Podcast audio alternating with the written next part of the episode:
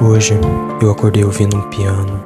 Ele cantava uma canção de um pobre lugarejo, onde somente haviam contradições, melancolias e sonolentos pássaros a revoar por sobre os nossos sonhos.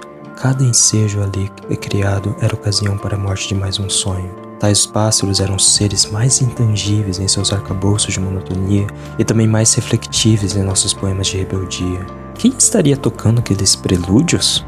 Era, quem sabe, o pequeno príncipe, com sua cabeleira loura e pele esfumaçada, tensionava truculentamente dizer algo para mim que eu jamais saberia interpretar.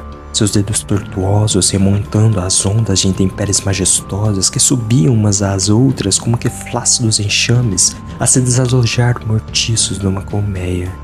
E o príncipe me olhava, como que se lhe faltasse oxigênio no corpo, seu olho vazio em redoma de vidro, graçado por cataratas negras de bolhas, as notas não paravam de tocar aquela melodia prenha de pássaros que desfiavam todos os nossos sonhos e faziam sua mais admirável digestão.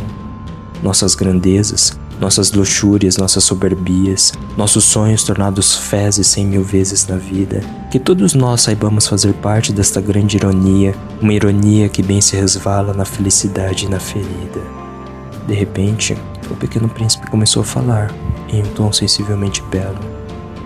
Cativa uns poucos amores para ti, meu caro, que eles serão tudo para ti e tu serás tudo para eles. Deixa que ele mostre os corações, pois somente o oferecer-se de si mesmo é capaz de trazer-lhe algum sentido nessa vida. Saibas fazer diferença, ainda que pouca, na vida das pessoas, pois o pouco de amor que terás é capaz de superar toda falta de soberbias que ele proporcionará à realidade da vida.